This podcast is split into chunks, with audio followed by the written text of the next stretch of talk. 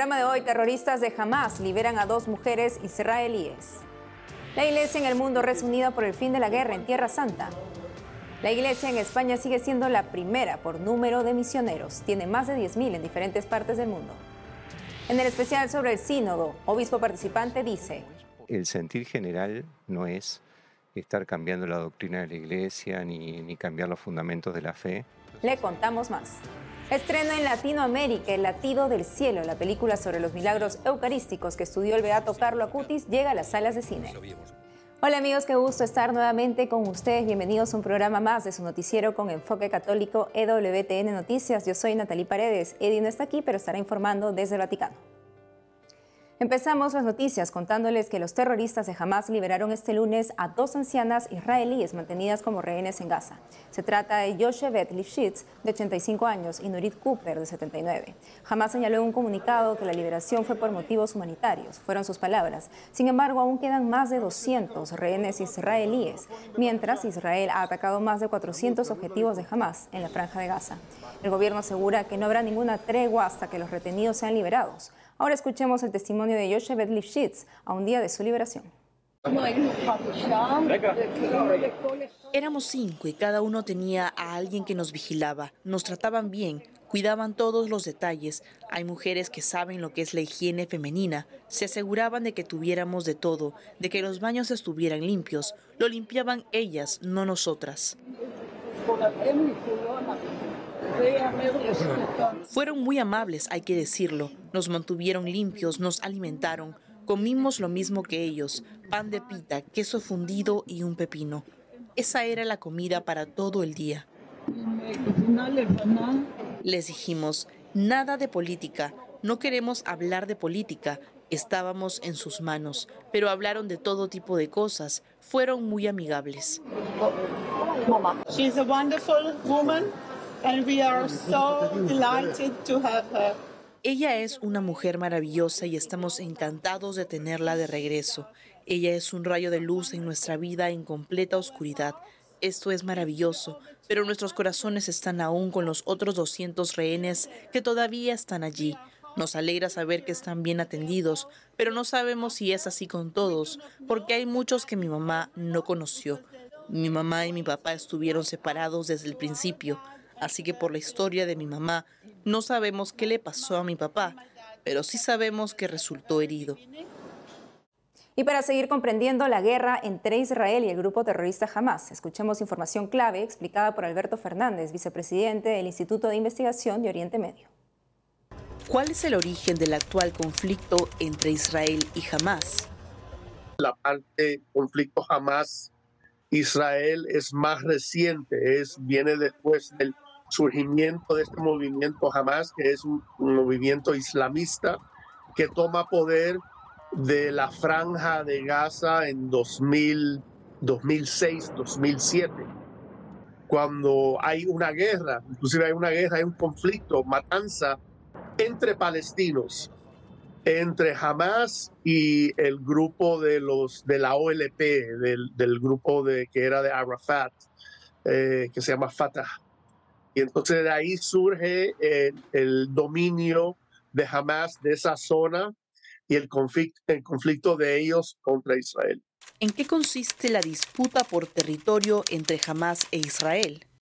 Cuando uno trata del asunto de Hamas es mucho más sencillo, porque Hamas esencialmente no cree en la existencia de un Estado de Israel.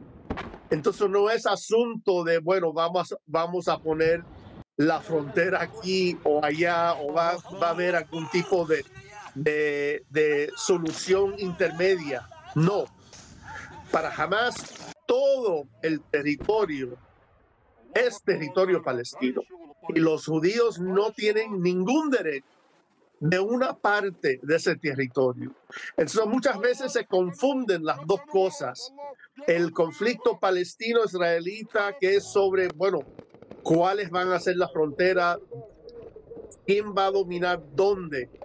Lo de Hamas es mucho más sencillo porque ellos no creen que debe haber ninguna parte de parte de Israel o, que, que se va a llamar Israel o Estado judío. ¿Qué es Hamas? es un movimiento militar, religioso, político, que es parte de lo que nosotros llamamos el, el, el, Islam político o el integralismo islamita. Entonces, eh, es un poco cómico porque muchas veces la, la izquierda apoya a Hamas, izquierda, vamos a decir, occidente, pero Hamas es un movimiento, vamos a decir, de derecha, de extrema derecha. Eh, integralista islamista. Entonces piensan que el Islam tiene que dominar. Dominar a quién? Al otro, al judío, al cristiano, al no creyente, al ateo. Entonces el Islam tiene que estar sobre y controlar no solamente Palestina para Hamas, sino el mundo. Eso no es exageración de parte de mí, eso es algo que los líderes de Hamas ellos mismos lo, han, lo han dicho. ¿Todos los palestinos son de Hamas? No, mira, eh, eh, las elecciones en el mundo árabe son, no son muy comunes y las, elecciones libres menos. Pero para darle una idea, en 2006 tuvimos eh, elecciones en la franja de Gaza. Jamás ganó las elecciones con un 44% de la, del voto. Eh, sus, sus, rivales en la OLP, la Organización de Liberación Palestina, recibieron 41% del voto. Eso uno puede ver que tenían, jamás tenía casi la mitad y sus rivales también tenían casi la mitad. Entonces, claro, hay muchos que apoyan Hamas y, y en términos generales, eh, matando judíos es popular en el mundo árabe. lamentablemente uno tiene que decirlo así. Pero eso no quiere decir que jamás eh, goza con todo el apoyo del pueblo palestino. Eso no es cierto. ¿Quién financia al grupo terrorista Hamas? el, más grande apoyo que recibe Hamas es de la República Islámica de Irán. Él es el gran, eh, el país que apoya más políticamente, militarmente a Hamas. En segundo lugar es el Emirato de Qatar, que es un país, eh, uno de los países petrolíferos muy rico y que tiene un gobierno islamista, entonces tiene un gobierno muy afín de la ideología eh, islamista de Hamas. Y Qatar tiene tradición de apoyar todos los movimientos islamistas, integralistas en el mundo árabe y fuera del mundo árabe, sean pacíficos, o sea, políticos o grupos que eh, usan la, la violencia como una arma política. ¿Qué soluciones se han propuesto al conflicto? Bueno, hemos visto en los últimos, las últimas décadas muchas propuestas. Eh, en términos generales han sido rechazadas por la parte palestina, eh, pero no por jamás. Han sido rechazadas por la parte eh, de la OLP, de decir, la parte nacionalista palestina. en 2000, 2008 hemos visto ese rechazo. Ahora, con lo de Hamas es diferente porque ellos no quieren algún tipo de, de solución intermedia, ellos lo quieren todo. Cada sábado de octubre en Roma, los fieles, velas en mano, rezan el rosario por la paz y por los frutos del sínodo alrededor de la Plaza San Pedro. El viernes 20 de octubre en Jerusalén, los líderes de las iglesias de distintas denominaciones cristianas rezaron por las víctimas del ataque de Israel contra una iglesia ortodoxa. Se reunieron en la iglesia del Santo Sepulcro el nuncio apostólico de Israel, el cardenal de Jerusalén, el custodio de Tierra Santa, el patriarca greco-ortodoxo y el vicario patriarcal de la iglesia siriaca católica, entre otros. En Myanmar, Asia, el cardenal Charles Bo, arzobispo de Yangon, pidió a los católicos del país unirse en ayuno y oración, convocado por el Papa Francisco este 27 de octubre por el fin de la guerra en Tierra Santa. Y ahora las noticias de la Iglesia en España con nuestro corresponsal Nicolás de Cárdenas.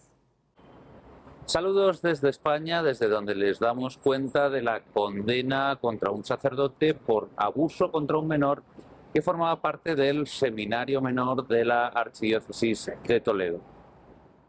El sacerdote Pedro Francisco Rodríguez Ramos ha sido condenado a siete años de cárcel por un delito continuado de abuso sobre un varón menor de edad en el momento de los hechos entre 2005 y 2007, según adelantó el diario El País.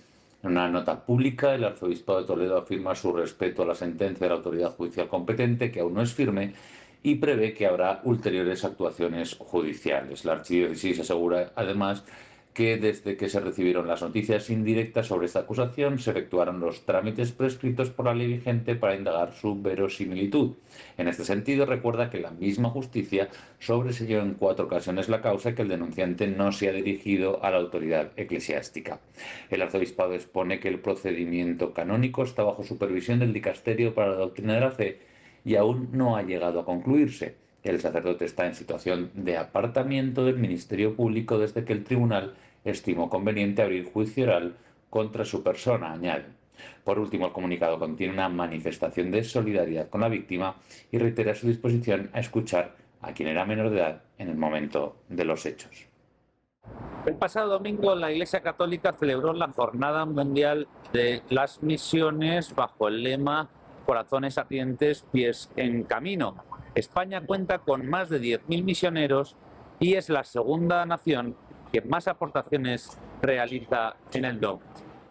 La Iglesia en España sigue siendo la primera por número de misioneros, con más de 10.000, y la segunda en cuanto a aportaciones monetarias. Así lo ha refrendado el padre José María Calderón, director nacional de las Obras Misioneras Pontificias, quien ha explicado que las donaciones en España han sido elevadas incluso en momentos de bastante dificultad, como han podido ser los tiempos de la pandemia.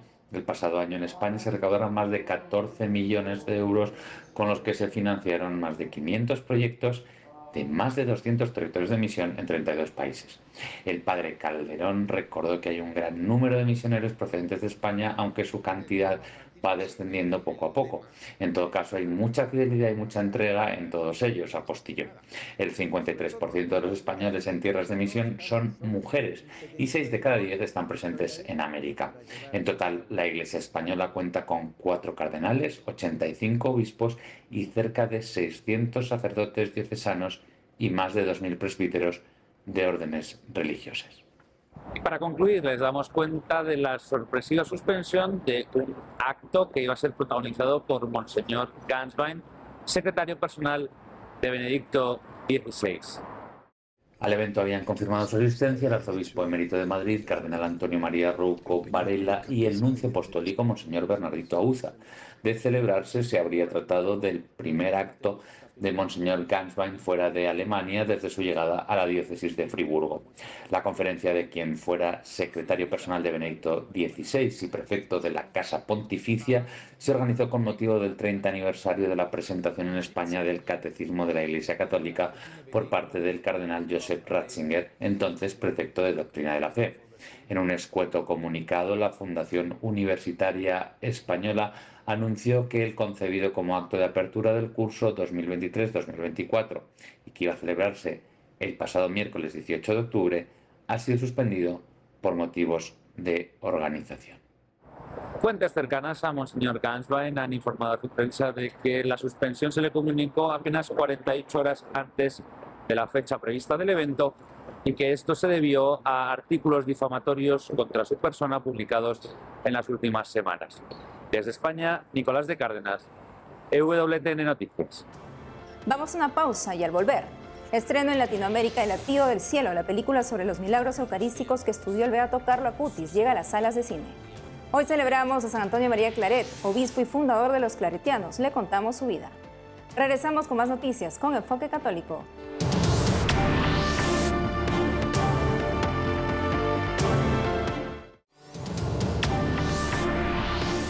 Desde este lunes y desde el Vaticano, WTN está transmitiendo el especial del Sino bajo la conducción de nuestro compañero Eddie Rodríguez Morel y el padre Santiago Martín. Precisamente desde Roma, Eddie nos cuenta lo que tiene para hoy. Adelante, Eddie. Hola Natalie, seguimos acá en nuestra cobertura especial desde la ciudad eterna para WTN Noticias de la Asamblea Final del Sínodo de la Sinodalidad. Los sociólogos nos dicen que los edificios de una civilización manifiestan de una manera muy evidente sus valores. Cuando vemos la Basílica de San Pedro, la Plaza de San Pedro, recordamos que es la fe de la Iglesia confirmada por los sucesores de Pedro, la que ha construido estas obras de fe.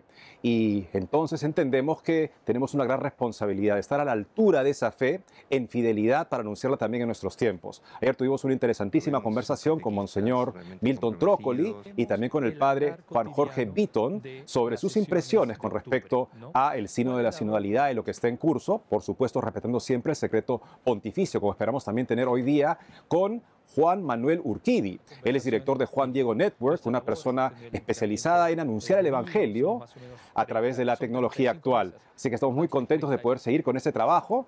Me impresiona estar con mis colegas todos tan profesionales, tan responsables, llevando adelante un trabajo de excelencia al servicio de la misión de WTN, que es anunciar la palabra eterna a todos los hombres de nuestro tiempo. Gracias Natalie, de vuelta a los estudios.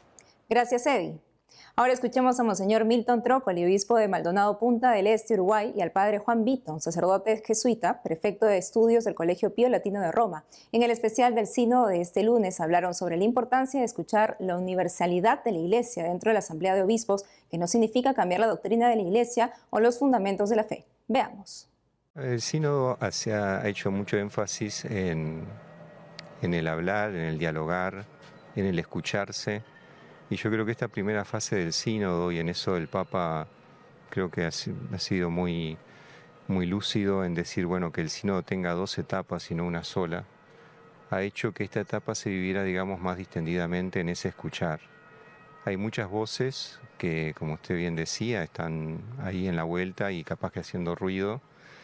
Y bueno, el Papa ha querido que se integraran también en la sala, que se escuchara a todos pero después viene toda la parte de discernimiento y de decir, bueno, de esto podemos decidir, o el sínodo además es consultivo, tampoco va a decidir nada, es un organismo consultivo del Papa, donde el Papa escucha y le sirve justamente esto para tener, digamos, un retorno, un feedback de lo, que se está viviendo en la Iglesia en todo el mundo, pero después eh, pienso que las decisiones que se tomen y las propuestas se van a ceñir a los temas que, que realmente están en sintonía con todo lo que es eh, la larga tradición de la Iglesia, ¿verdad?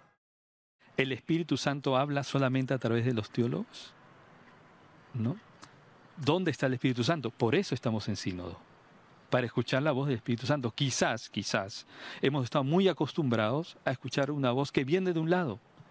Cuando podemos escuchar la voz del Espíritu Santo con la misma fuerza y potencia y verdad, en una señora de campo, en un taxista, en una... ¿Me entiende? Hay que afinar el oído para escuchar la voz del Espíritu. Como bien dijo usted en el momento anterior, también podemos confundir la voz del Espíritu. Claro que sí. Hay, como buen hijo Ignacio, hay buen espíritu y mal espíritu. Hay que discernir.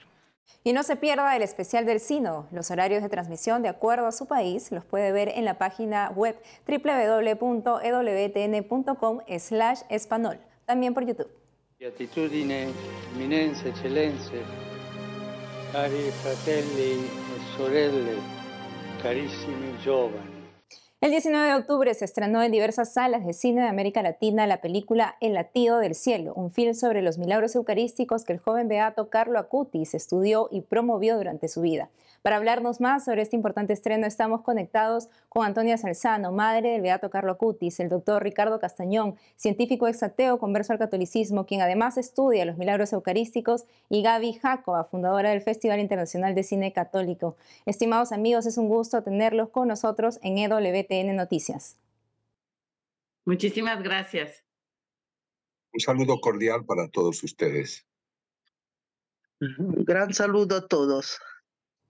Estimada Antonia Salzano, coméntenos por qué Carlo Acuti se interesó en estudiar y promover los milagros eucarísticos.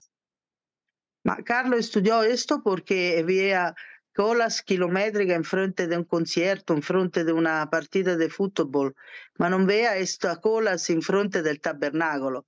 Y decía que el tabernáculo es como eh, Jerusalén por nosotros, es la, habitación de Jesús, cuántas habitaciones tenemos. Y ahora eh, pensó hacer esta exhibición sobre los milagros eucarísticos que está yendo en todos los continentes, porque quería acercar la gente a la Eucaristía, que es Dios con nosotros, la cosa más importante y sobrenatural que tenemos en la tierra. Jesús ha prometido estaré con vosotros hasta la fin del mundo y verdaderamente está siempre con nosotros, con su presencia física, como decía Papa Benedicto XVI.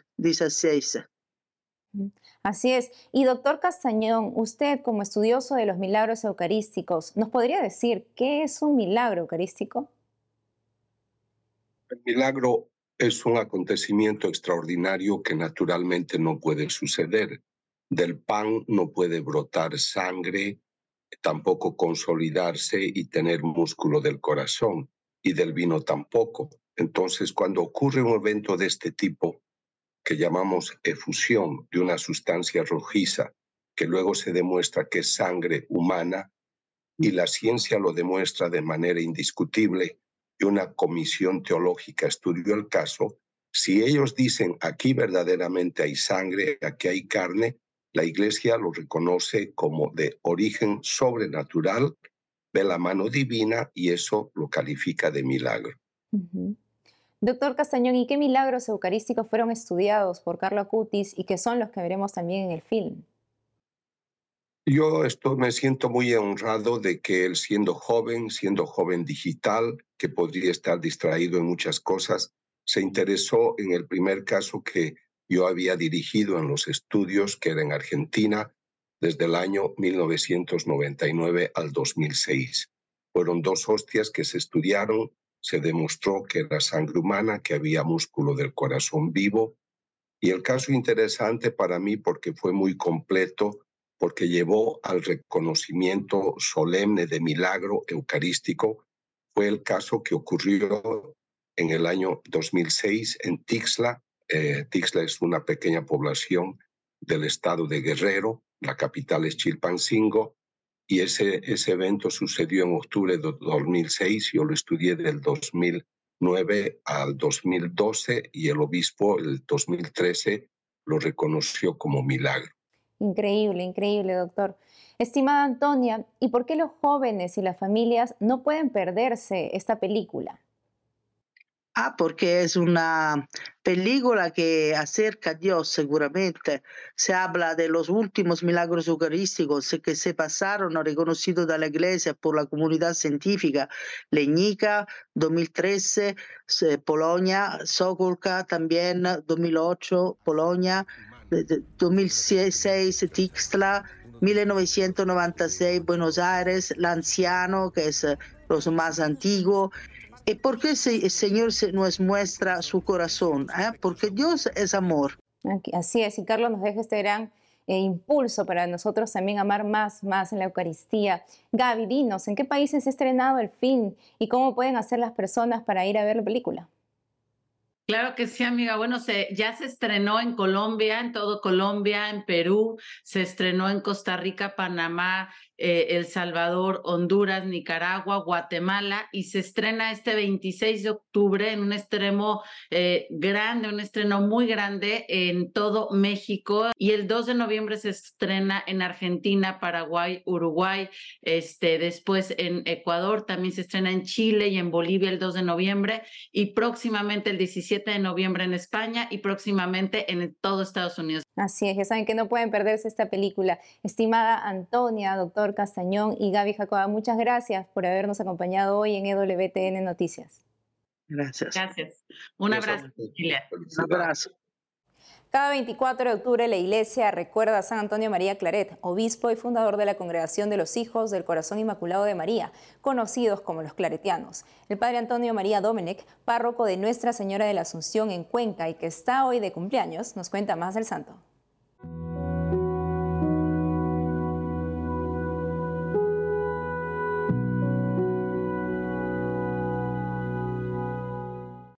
San Antonio María Claret fue un misionero nacido en la provincia de Barcelona.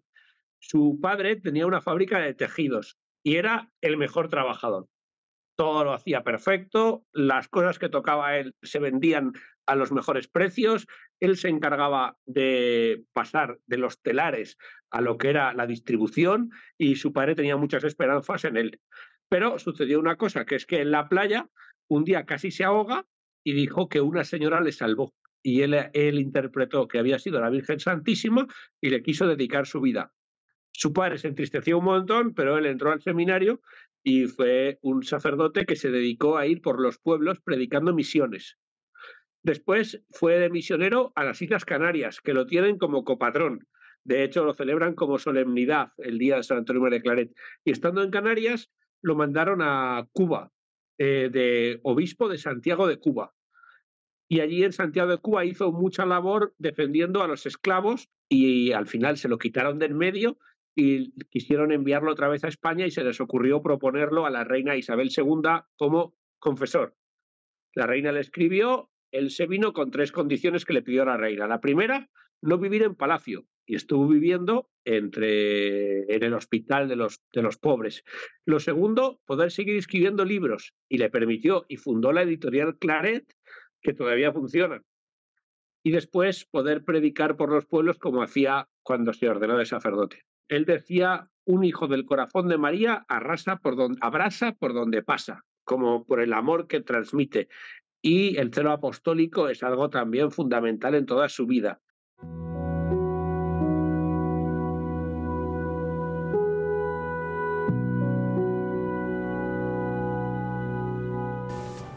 Amigos, eso ha sido todo por hoy. Gracias por habernos acompañado. No dejen de seguirnos en nuestras redes sociales y en wtnnoticias.com. Hasta mañana.